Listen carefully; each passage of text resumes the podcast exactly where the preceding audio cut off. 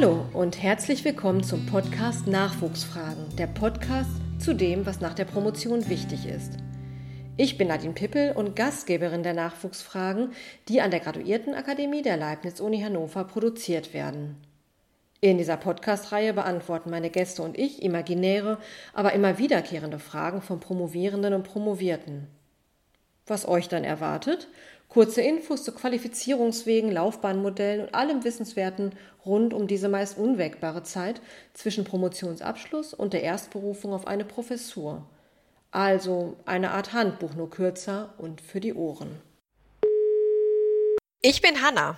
Hiermit verbinden ja viele, die sich zumindest so ein bisschen auskennen in der hochschul- und wissenschaftspolitischen Diskussion, nicht einfach nur einen Namen, sondern eine ganze Debatte rund um die Rahmenbedingungen einer Postdoc-Phase in Deutschland.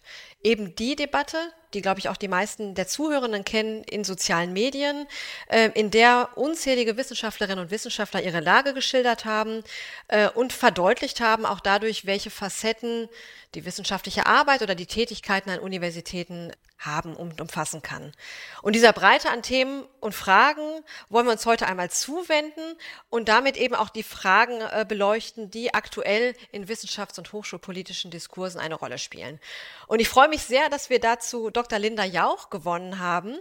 Linda, du arbeitest an der Hamburg Research Academy, der Dacheinrichtung für Promovierende und Postdocs ähm, der neuen Hamburger Hochschulen oder Promovierten vielleicht muss man eher sagen. Ähm, seit kurzem leitest du auch an der Uni Hamburg das Projekt Wissenschaftliche und akademische Karrierewege.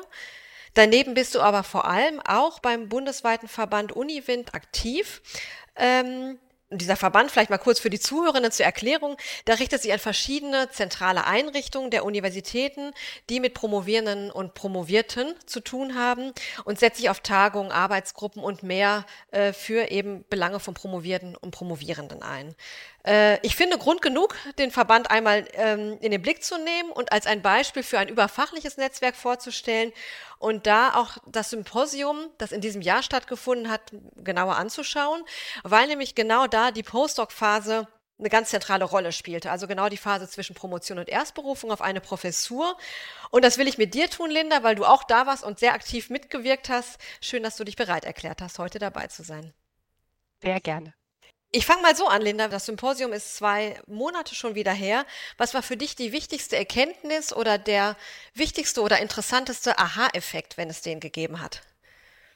Also der wichtigste Aha-Effekt auf jeden Fall war, dass wir über Postdocs gesprochen haben. Mhm. Äh, vielleicht muss man da noch einen Schritt, Schritt zurückgehen. Uniwind ähm, da sind mittlerweile fast alle deutschen Universitäten mit, mit zentralen Graduierteneinrichtungen Mitglied. Und äh, einmal im Jahr gibt es dann eben ein Treffen, Symposium oder größere Tagung. Aber wir haben in den letzten Jahren, und es gibt Uniwind schon seit über zehn Jahren, eigentlich immer nur über Promovierende gesprochen. Und das war auch ursprünglich mal der, der erste Ansatz, warum man Uniwind ins Leben gerufen hat. Das war über Promovierende zu reden, obwohl das ja der Universitätsverband wissenschaftlicher Nachwuchs ist. Und deshalb war das äh, ganz wunderbar, dass wir uns jetzt endlich den Postdocs zuwenden, weil auf vielerlei Ebenen das Postdoc-Leben doch noch ein bisschen komplizierter ist als das Promovierenden-Dasein. Mhm. Mittlerweile, glaube ich, ähm, haben wir sehr viel getan, um die Strukturen und Angebote und Unterstützungsformen von Promovierenden zu verbessern. Wir haben aber ganz lange die Postdocs vergessen oder ausgeklammert, obwohl diese Phase eigentlich noch viel komplizierter ist, bei Promotion habe ich irgendwann mal einen Beginn, ich habe hoffentlich auch irgendwann ein Ende ähm, und oder ein Buch in der Hand. Bei der Postdoc-Phase ist, ist weder ist, ist der Anfang oft sehr unklar, es ist aber auch das Ende oft sehr unklar. Mhm. Und, ähm, und wer überhaupt Postdocs sind in Deutschland, äh, da kann man einmal googeln und findet äh, 20 ähm, Ideen, wer, wer, wer alles zur Postdoc-Phase gehört oder was auch ähm, R1 bis R4 bedeutet, also ja. die Phase der wissenschaftlichen Karriere. Also es ist alles völlig unklar noch mhm. und undefiniert. Und deshalb war das toll, dass wir uns endlich dem Thema Postdocs gewidmet haben. Das war Punkt 1. Ähm, mhm. Punkt zwei ähm, war aber auch, dass wir bei der Tagung nicht immer, wir haben, wir haben früher oft über eher sanfte Begleitmaßnahmen gesprochen, also Angebote von Coaching, Mentoring, Workshops, also was man alles tun kann, um die Situation von Wissenschaftlerinnen äh, zu verbessern. Ähm, hier haben wir aber jetzt auch mal über Strukturen, über Rahmenbedingungen, über Dinge wie das Wissenschaftszeitvertragsgesetz, also wirklich Hardcore-Facts, ähm, die so eine Phase prägen, geredet. Und das war doch nochmal eine andere Ausrichtung. Wir sprechen ja vielleicht gleich auch nochmal über das mhm. Programm im Detail, aber es, es ging sehr viel mehr einfach an an Rahmenbedingungen, an Strukturen. Und, und ich glaube, das ist auch ganz wichtig, wenn wir über die Postdocs reden, weil da reicht eben nicht noch ein Mentoring oder noch ein Coaching oder wir machen einen Workshop, sondern da geht es wirklich ja um, um, um, um die Hard Facts des, ja. des Wissenschaftssystems. Und deshalb war das ähm, war das, glaube ich, für mich so das, das Interessanteste. Und, ah, und was ich aber unbedingt auch noch sagen will, ich, und ich fand auch, es haben, man hätte ja auch so eine Tagung machen können und, und alle lamentieren und es ist alles so schrecklich und das Wissenschaftsbeitragsgesetz, alles ist schrecklich und was machen wir denn nur und das ist mhm. alles furchtbar. Und das war es auch nicht, sondern es war fand ich, es waren sehr ausgewogene, Diskussionen. Es ging wirklich auch um Lösungsansätze, um, um Veränderungen im System. Und das habe ich auch als sehr positiv wahrgenommen. Also wir sind raus aus dieser, um Gottes Willen, alles schlimm oder auch aus mhm. dieser Dauerstellen für alle Forderung, weil damit wird man nicht sehr weit kommen ja. ähm, bei, bei Universitätsleitungen und auch beim BMBF nicht. Mhm. Ist ja auch fragwürdig auf vielen Ebenen, ja. sondern wir waren jetzt ganz dezidiert in der, wie können wir dieses System verändern und besser machen, aber trotzdem generationengerecht bleiben, trotzdem mhm. transparente Rahmenbedingungen schaffen und vielleicht auch mal die Professorinnen und Professoren mehr in Verantwortung nehmen, was ihre Postdocs angeht. Also das äh, war durchaus, fand ich, eine sehr, sehr äh, schöne Tagung. Und außerdem ist es auch mal schön, die Kolleginnen und Kollegen zu sehen und zu gucken, woran arbeiten die gerade. Also. Ja, absolut. Also das, genau. äh, das finde ich auch. Aber danke für die, für die, für die Aha-Effekte. Also das, äh, das stimmt, genau. Das erste Mal die Postdocs überhaupt in den Blick zu nehmen als so ein, so ein Verband, der bisher eigentlich sich an Promovierende gerichtet hat, das fand ich, fand ich war auch, war toll. Und genau das ähm, Lamento, das nicht so groß ausgefallen ist, wie man vielleicht hatte, hätte befürchten können. Ähm, Genau, wir können es ja vielleicht mal so ein bisschen ähm, den Themen zuwenden. Also wir haben das ja jetzt, äh, also ich war ja selbst, wir waren ja beide dabei. Äh, wir wissen jetzt so ein bisschen, was, was gelaufen ist. Du hast selbst auch ähm, ähm, einen Workshop angeboten. Ähm, möchtest du damit einsteigen oder wollen wir uns das, dem Programm an sich mal zuwenden? Also es gab, ähm, es gab ein paar Soft Facts oder die, das, was du als Softfacts eben bezeichnet hast. Also es gab so ein bisschen so ein paar Angebote, ähm, so, so ein paar Themen irgendwie. Was gibt es an den Hochschulen? Best Practice Beispiele. Es gab sowas wie naja, Vereinbarkeit war ein Thema, Chancengerechtigkeit war ein Thema, das äh, Modethema Mental Health, das aber trotzdem ein wichtiges Thema ist. Ähm, ich war leider in keiner dieser Veranstaltungen drin, also ich weiß nicht, ob du dazu etwas sagen kannst. Ähm, aber das sind natürlich trotzdem auch Themen, die auch aktuell ähm, Postdocs betreffen, betreffen können und diese Phase auch prägen. Das stimmt. Teilweise sind sie ja auch Hard Facts. Also wenn wir über Chancengerechtigkeit, Diversität reden oder Machtmissbrauch war auch ein Thema. Ja, genau. Mhm. Das sind ja alles schon Dinge, die auch schon in die Strukturen gehen. Also äh, gerade Leaky Pipeline, das betrifft ja nicht nur Frauen in der Postdoc-Phase, das betrifft ja. sämtliche Diversitätskategorien. Wir verlieren die, wenn sie es in die Promotion und durch die Promotion noch geschafft haben, wobei das bei Frauen in Deutschland statistisch ja gerade sehr gut aussieht, dann verlieren wir sie in der Postdoc-Phase. Ja. Und äh, da haben die Rahmenbedingungen ganz großen Einfluss darauf. Also äh, man könnte jetzt auch sagen, Unconscious Bias Trainings sind auch so Soft-Faktoren. Ich finde aber, das ist eigentlich etwas, was mhm. total wichtig, essentiell ist. Oder wie, wie wählen wir eigentlich ähm, aus und ähm, Wonach wählen wir aus? Wir hatten ja auch einen Workshop zu, wie verändern Tenure-Track-Verfahren, Rekrutierungs- und Auswahlverfahren. Mhm. Und äh, zumindest für die Universität Hamburg kann ich sagen, das Tenure-Track-Verfahren, ähm, das dahingehend verändert haben, dass wir dann auf einmal doch mehr Frauen auf dieser Karrierestufe W1 ja, genau. haben. Mhm. Also das ist wahrscheinlich bundesweit sehr ähnlich und wir mhm. müssen da, also das geht wirklich auch an den Kern von, von, von Rahmenbedingungen, von wie, wie schaffe ich transparente Karrierewege, wie erfolgt eigentlich die besten Auslese. Und jetzt komme ich wieder vom Hölzchen zum Stöckchen, aber ja. das, das, das ist eben auch oft das Problem gewesen. Also ähm, jetzt mache ich doch nochmal einen, einen mhm. Bogen auch zu Ich bin Hanna und ähm, mhm. ähm, Wissenschaftsvertragsgesetz. Ich, ich, ich finde immer, oder ich glaube, das Wissenschaftszeitvertragsgesetz ist gar nicht so das, das Problem. Das Wissenschaftszeitvertragsgesetz ist, ein, ist letztendlich ein, ein Befristungsgesetz, es ist, aber es ist kein Rahmen für Karrierewege. Und es war auch nie gedacht als, als Rahmen für Karrierewege in der Wissenschaft. Ähm, und, und deshalb tut mir diese Ich bin Hanna-Diskussion immer so ein bisschen leid für das Wissenschaftszeitvertragsgesetz, weil ja. sowas kann ein Gesetz gar nicht leisten und dafür war es eben auch nicht vorgesehen. Was aber einfach sehr lange versäumt wurde an Universitäten, ist eben über transparente Rahmenbedingungen zu sprechen, über transparente Bestenauslese. Es ist ganz oft so gewesen, dass, ach, man hat da noch irgendwie eine Stelle liegen genau. für einen Postdoc und mhm. der ist jetzt gerade da und was will der eigentlich? Ach, das ist gar nicht so wichtig. Will der sich jetzt habilitieren? Strebt der eine Professur an? Was, was ist, sind der ein Karriereziel? Das ist jetzt gar nicht so wichtig in dem Moment, sondern ich habe hier eine Stelle, vielleicht ja eine LFBA oder wie sie in Hamburg heißen, Vimile-Stelle mit sehr mhm. hoher Deputatsstellen. Dann kriegt er die einfach, weil dann ist er erstmal versorgt. Aber da war ja nie eine Karriereplanung dahinter oder die Idee, passt diese Stelle, passt diese Stellenkategorie wirklich zu dem, zu dem Weg, wo diese Person hin will. Also das, da haben sich Universitäten lange viel zu wenig Gedanken gemacht, viel zu wenig Strukturen gehabt und eben auch glaube ich, an entscheidenden Stellen vielleicht dann auch immer mal wieder Augen zugedrückt oder war nicht streng genug. Also was zum Beispiel jetzt auch verpflichtende Karrieregespräche, mhm. wie zum Beispiel die Uni Jena, die er hat, oder auch die Uni Köln sie ähm, jetzt hat, was, was sowas angeht. Also das, das, das geht ja schon alles auch in den Rahmen oder in die Rahmenbedingungen. Und was, was mir auch aufgefallen ist bei dieser Tagung und was, was glaube ich auch in diesen Workshops ähm, deutlich wird, weil ich zum Beispiel beim Workshop das neue Wisszeit VG mhm. ähm, und Spielräume für die strukturelle Gestaltung der Postdoc-Phase, was sehr ähm, kontrovers ich war da auch. Es wurde Sehr kontrovers diskutiert. Äh, genau, was, was Herr Rockmann, äh, Geschäftsstellenleiter der HRK, zusammen mit meiner Kollegin Sandra Barth von der Universität zu Köln ähm, geleitet haben. Und ähm, was da eben deutlich wurde, weil Sandra ist, äh, leitet die Personalabteilung ähm, der Uni Köln, dass wir auch mehr mit diesen Abteilungen reden müssen. Also, dass wir in der ja. Postdoc bei den Promovierenden und bei Uniwind haben wir uns oft so, wir Graduierteneinrichtungen, mhm. haben uns da so irgendwie unser Süppchen gekocht, aber mhm. wir müssen rausgehen und mit den Personalabteilungen reden oder ins Gespräch kommen. Wir müssen mit den Gleichstellungsakteurinnen viel mehr reden. Wir müssen aber auch vielleicht mit einer Stabsstelle oder wie auch immer Berufungen reden, wenn es dann Richtung äh, W1 geht. Also wir müssen diese ganzen, diese ganze Expertise viel mehr zusammenbringen, auch mit den Abteilungen für Forschungs Förderung? Müssen wir da viel mehr in Austausch kommen, um auch irgendwie diese transparenten äh, Wege und, und verbesserte Rahmenbedingungen zu schaffen? Und das ist eben das, das Tolle an diesem Momentum, das wir jetzt haben, aufgrund, ähm, ich bin Hanna und das ist auch wunderbar, dass der Nachwuchs, das ist ein schlechtes Wort, aber ja. dass die Postdocs sich da selber Gehör verschafft haben, aber auch aufgrund der Evaluation des Wissenschaftszeitvertragsgesetzes, aufgrund des Berliner Hochschulgesetzes, was mhm. vielen Universitätsleitungen große Angst ja. äh, gemacht hat, weil da geht es ja um die Forderung, dass nach erfolgter Qualifikation eben eine dauerhafte, dauerhafter Verbleib im Wissenschaftssystem erfolgen soll.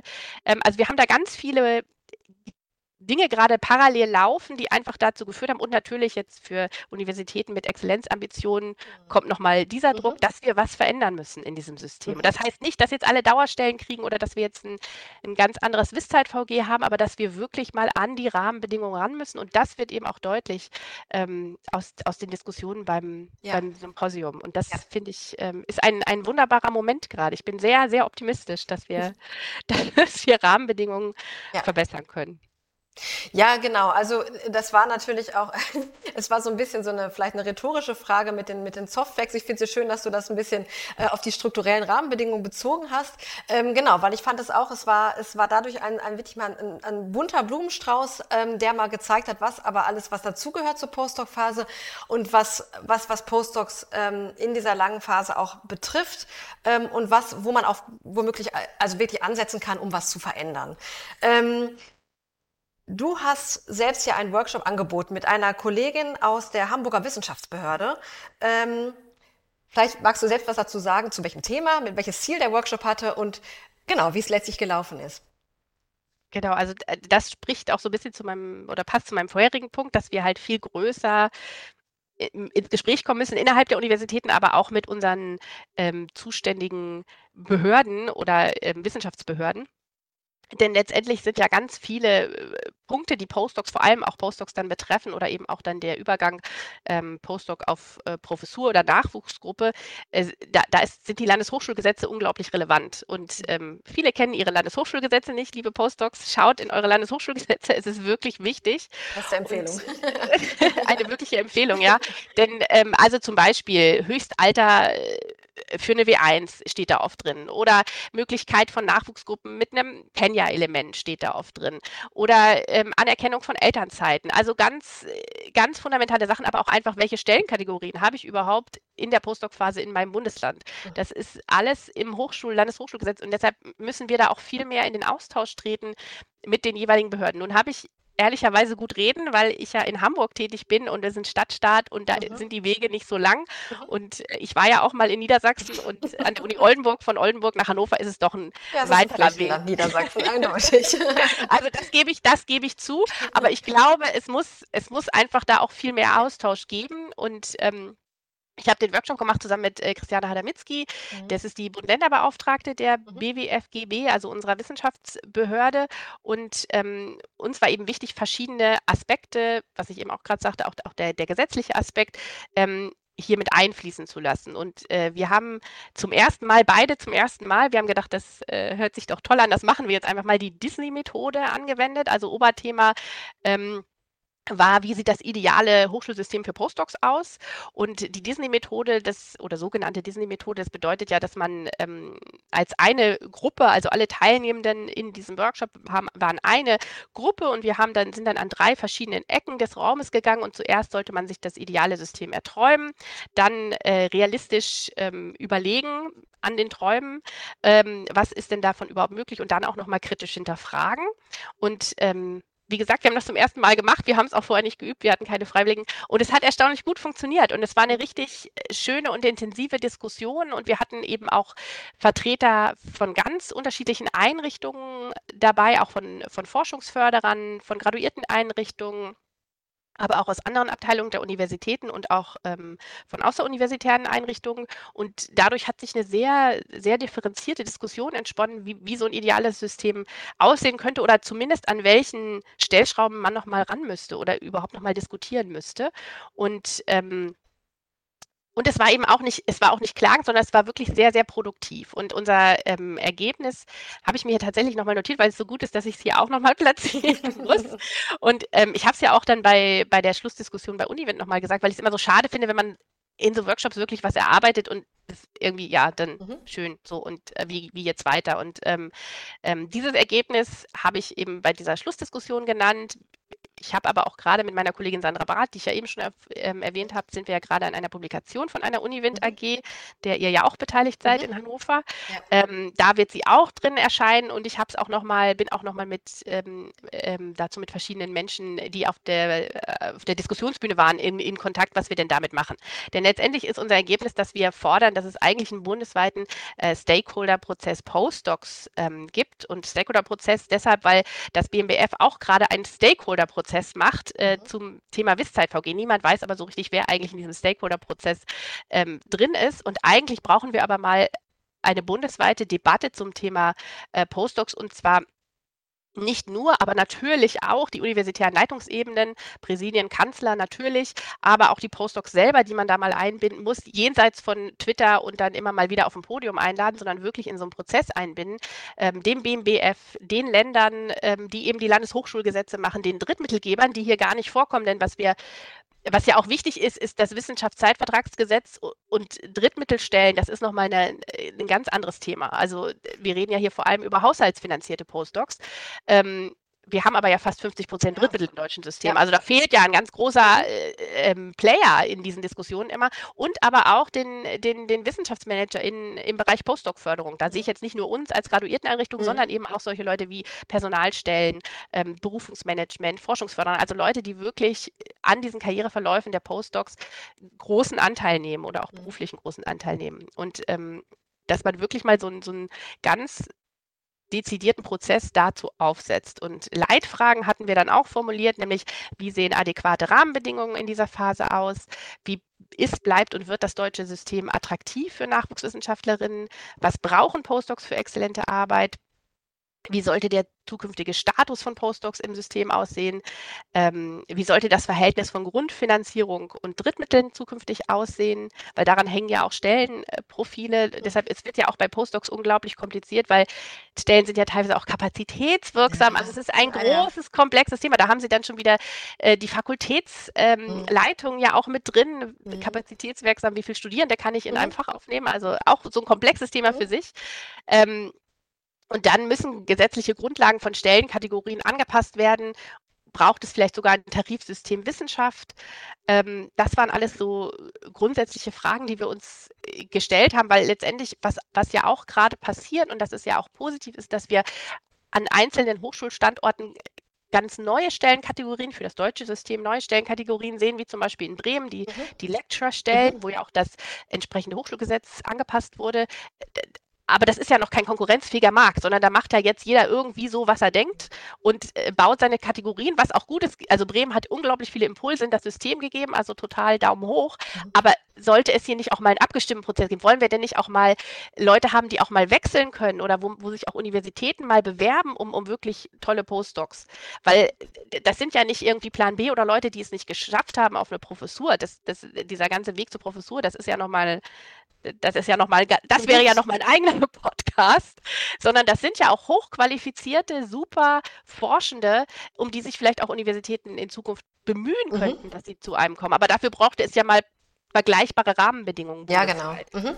Also das alles war eben Teil dieser Diskussion und parallel mhm. dazu können aber natürlich Hochschulen schon tätig werden, indem sie eben ihre Karrierewege überdenken, ihre Kriterien, was wir vorhin hatten, überdenken, ähm, indem sie ihre Auswahlverfahren überdenken und auch nochmal überdenken, was für Rollen jenseits der Professur wollen wir eigentlich haben und, mhm. und brauchen wir vielleicht in unserem System. Und ähm, jetzt mache ich so einen ganz kurzen Werbeblock. Das ist ja das, was ich jetzt auch in Hamburg mache. Das ist ja äh, Kern, Kern meiner neuen Stelle und, ähm, und das ist auch äh, eine ganz tolle Möglichkeit, einfach mal so von der Wiege bis zur Bahre mhm. ähm, sich diese Phase anzugucken und zu gucken, mhm. was müssen wir da eigentlich als Universität machen, um auch ähm, ja, zukunftsfähig aufgestellt mhm. zu sein. Und mhm. aber wie gesagt, der Wunsch aus diesem Workshop, weil so haben wir angefangen, ist wirklich da in die Breite zu gehen und nicht nur eine Hochschule, ein Bundesland, ja. sondern wirklich auf breiter Ebene in den Austausch zu kommen. Also wir warten auf den Stakeholder-Prozess. Der hoffentlich ja. bald kommt. Wir sehen es. Ich versuche ihn ja überall zu platzieren. Und das, und das äh, liebes BMBF, das wäre wirklich ja. sehr schön, wenn, äh, wenn wir mal in den Austausch äh, mhm. zu kommen. Mhm. Genau. Gut, danke. Ich, ich, das bringt mich eigentlich schon zu meiner letzten Frage. Also ähm, wir haben es eben auch gehabt, Postdocs sind bisher gar nicht so im Adressatenkreis von Uniwind gewesen, jetzt per se auch nicht so im, im, im Adressatenkreis des Verbands an sich, äh, in dem sich erstmal graduierten Einrichtungen und vielleicht auch weitere Einrichtungen der Universitäten irgendwie zusammenschließen. Ähm, kann Uniwind trotzdem ein Beispiel sein für äh, eine, also für eine Vernetzungsplattform oder zumindest für eine Plattform, ähm, auf der sich Postdocs, wie jetzt zum Beispiel beim Symposium vor zwei Monaten, mal über solche Themen informieren können. Also ähm, du hast es eben schon gesagt, es ist durchaus wichtig für Postdocs, die, die Landeshochschulgesetze zu kennen. So, das ist äh, schon eine wichtige Empfehlung. Es sind auch viele andere Themen einfach angesprochen worden beim Symposium und auch diskutiert worden. Und es wäre natürlich schön, wenn Postdocs da stärker mit drin wären, auch im Stakeholder-Prozess. Ähm, wie, was wäre deine Empfehlung an Posters? Also ähm, wo könnten Sie sich involvieren? Wie können Sie sich involvieren oder wie können Sie sich auch informieren darüber, was es alles gibt, was die Rahmenbedingungen der eigenen Arbeit, äh, der, des eigenen Wegs äh, auch ausmachen? Also erstmal einen Schritt zurück. In meiner Erfahrung, auch in der Zusammenarbeit und Beratung von Postdocs, ist es oft erschreckend, aber das betrifft Promovierende auch so, aber Postdocs mhm. dann eben, dann wird es nochmal kritischer, weil die Phase einfach kritischer ist. Ähm, kennen oft das Wissenschaftssystem gar nicht gut, in dem sie arbeiten. Und das ist einfach ein Riesenproblem. Das, das würde mir ja auch außerhalb der Universität oft auf die Füße fallen, wenn ich in einer Firma oder in einem mhm. bestimmten Zweig Karriere machen will, mich aber nie so wirklich über die Rahmenbedingungen oder auch die, die, die, die aktuellen Diskussionen äh, informiert habe. Und, mhm. und ähm, das fällt mir oft auf, dass das Postdocs gar nicht so klar ist. Ähm, was natürlich auch daran liegt, sie fokussieren sich auf ihre Forschung, Sie sind oft ja in einer Arbeitsgruppe oder haben eben einen, einen professoralen Vorgesetzten, für den ist das jetzt ja auch gar nicht so wichtig. Ich meine, der ist ja auch Beamter mhm. auf Lebenszeit. Ja, ist das, da ist das jetzt auch gar nicht so das Thema. Und dann, dann kommen sie ganz oft, meistens dann auch relativ spät in der Postdoc-Phase zu der Realisation, sich mal die Details des Wisszeit-VGs anzugucken. Mhm. Oder überhaupt ähm, zu verstehen, dass es in Deutschland bisher flächendeckend ja nicht wirklich viele Stellen auf Dauer unterhalb der Professur gibt. Und auch zu überlegen, was sind denn jetzt hier meine Karriereoptionen? Und das passiert oft viel zu spät. Und deshalb finde ich, also grundlegend erstmal ganz, ganz wichtig, sich über das deutsche Wissenschaftssystem und wie funktioniert das eigentlich zu informieren.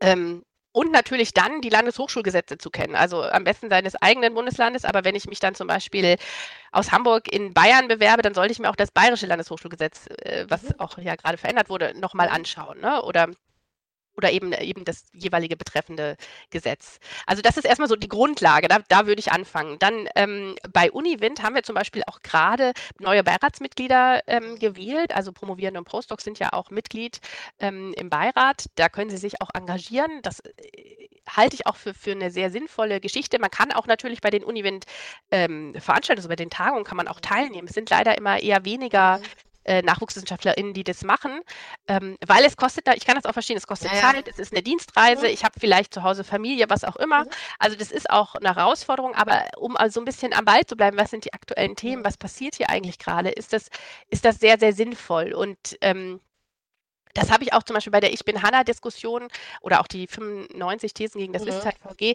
oft wahrgenommen, dass es manchmal auch einfach an Wissen, grundlegendem mhm. Wissen gemangelt hat und, und ähm, eben auch, was das, was das Gesetz kann und eben nicht kann und so weiter und, und wie das System funktioniert. Und, und ich glaube, das ist einfach unglaublich wichtig. Uniwind wäre da eine, eine, eine schöne Gelegenheit. Es reicht aber auch schon vielleicht mal sich auf die Webseite durchzuklicken, mhm. was für Themen da diskutiert werden. Mhm. Ähm, dann auf der lokalen Ebene, an meiner eigenen Uni, Gremien, Gremien, Gremien, da gibt es genug. Mhm. Oft freuen sie sich ja auch sehr über Freiwillige, die sich, die sich dafür melden. Ähm, das ist auch auf vielerlei Ebenen, glaube ich, interessant, weil zum einen kriegt man ein Gefühl dafür, wie die eigene Uni, wie vielleicht aber auch die eigene Fakultät, das Institut, wie das überhaupt tickt und nach welchen Maßstäben oder Ideen da gehandelt wird. Mhm. Zum anderen ist es aber auch, wenn man auf dem Karriereweg Professur ist, sollte man sich das mal angeschaut zu haben, möchte man in diesem System dann auch überhaupt arbeiten. Also auch Professoren und Professoren sind sehr stark, es machen ja nicht nur Forschung mhm. die ganze Zeit, die sind ja auch sehr stark in Gremienarbeit, Administration eingebunden. Also da wäre es, ja.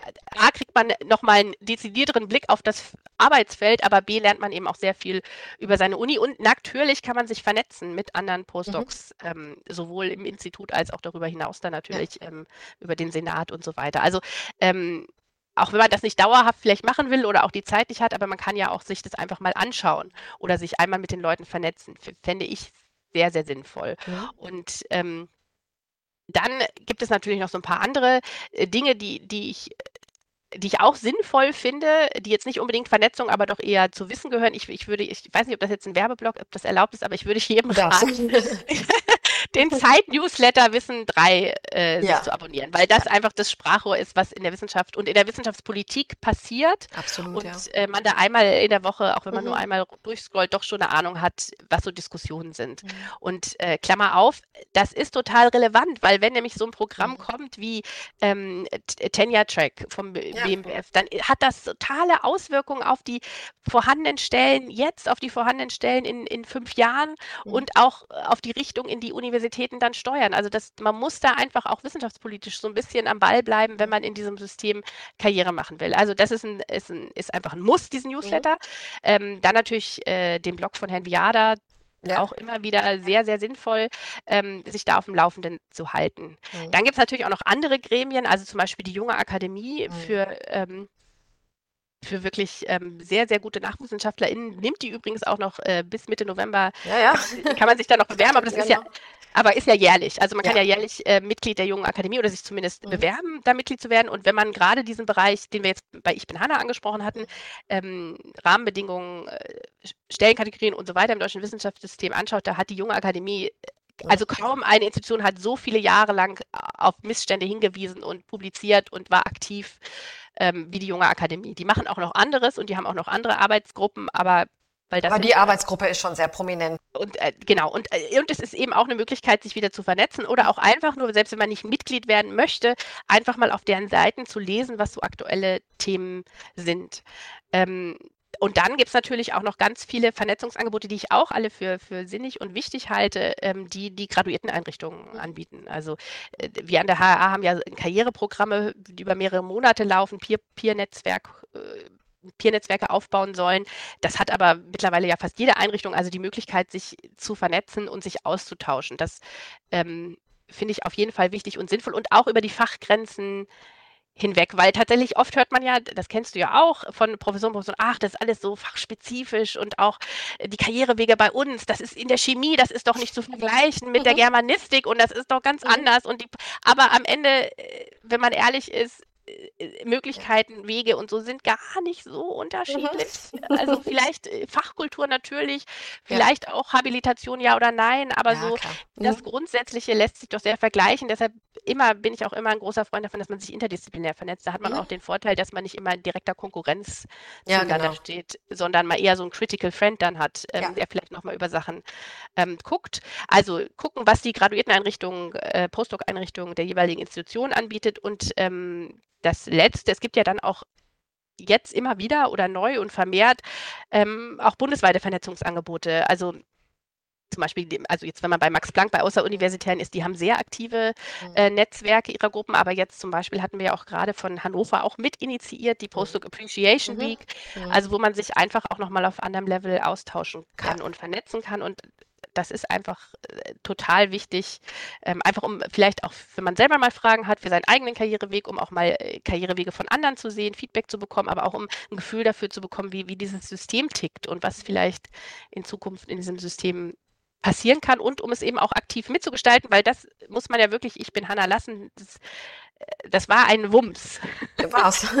um, um, um mit unserem Kanzler zu binden. Also ja. das, das hat so viel bewegt und, mhm. und Einfluss genommen, wie glaube ich kaum eine andere Bewegung. Ich bin jetzt, weiß ich nicht, über zehn Jahre dabei und mhm. ähm, das war jetzt doch, also das war eigentlich, glaube ich, wichtig ja. und notwendig, um einfach mal diese Diskussion nochmal viel stärker anzuregen. Ja, und auf verschiedene Ebenen auch zu heben, also auch in den genau. Universitäten irgendwie ins Bewusstsein, vielleicht stärker ins Bewusstsein zu rücken. Ja. Genau. Ja.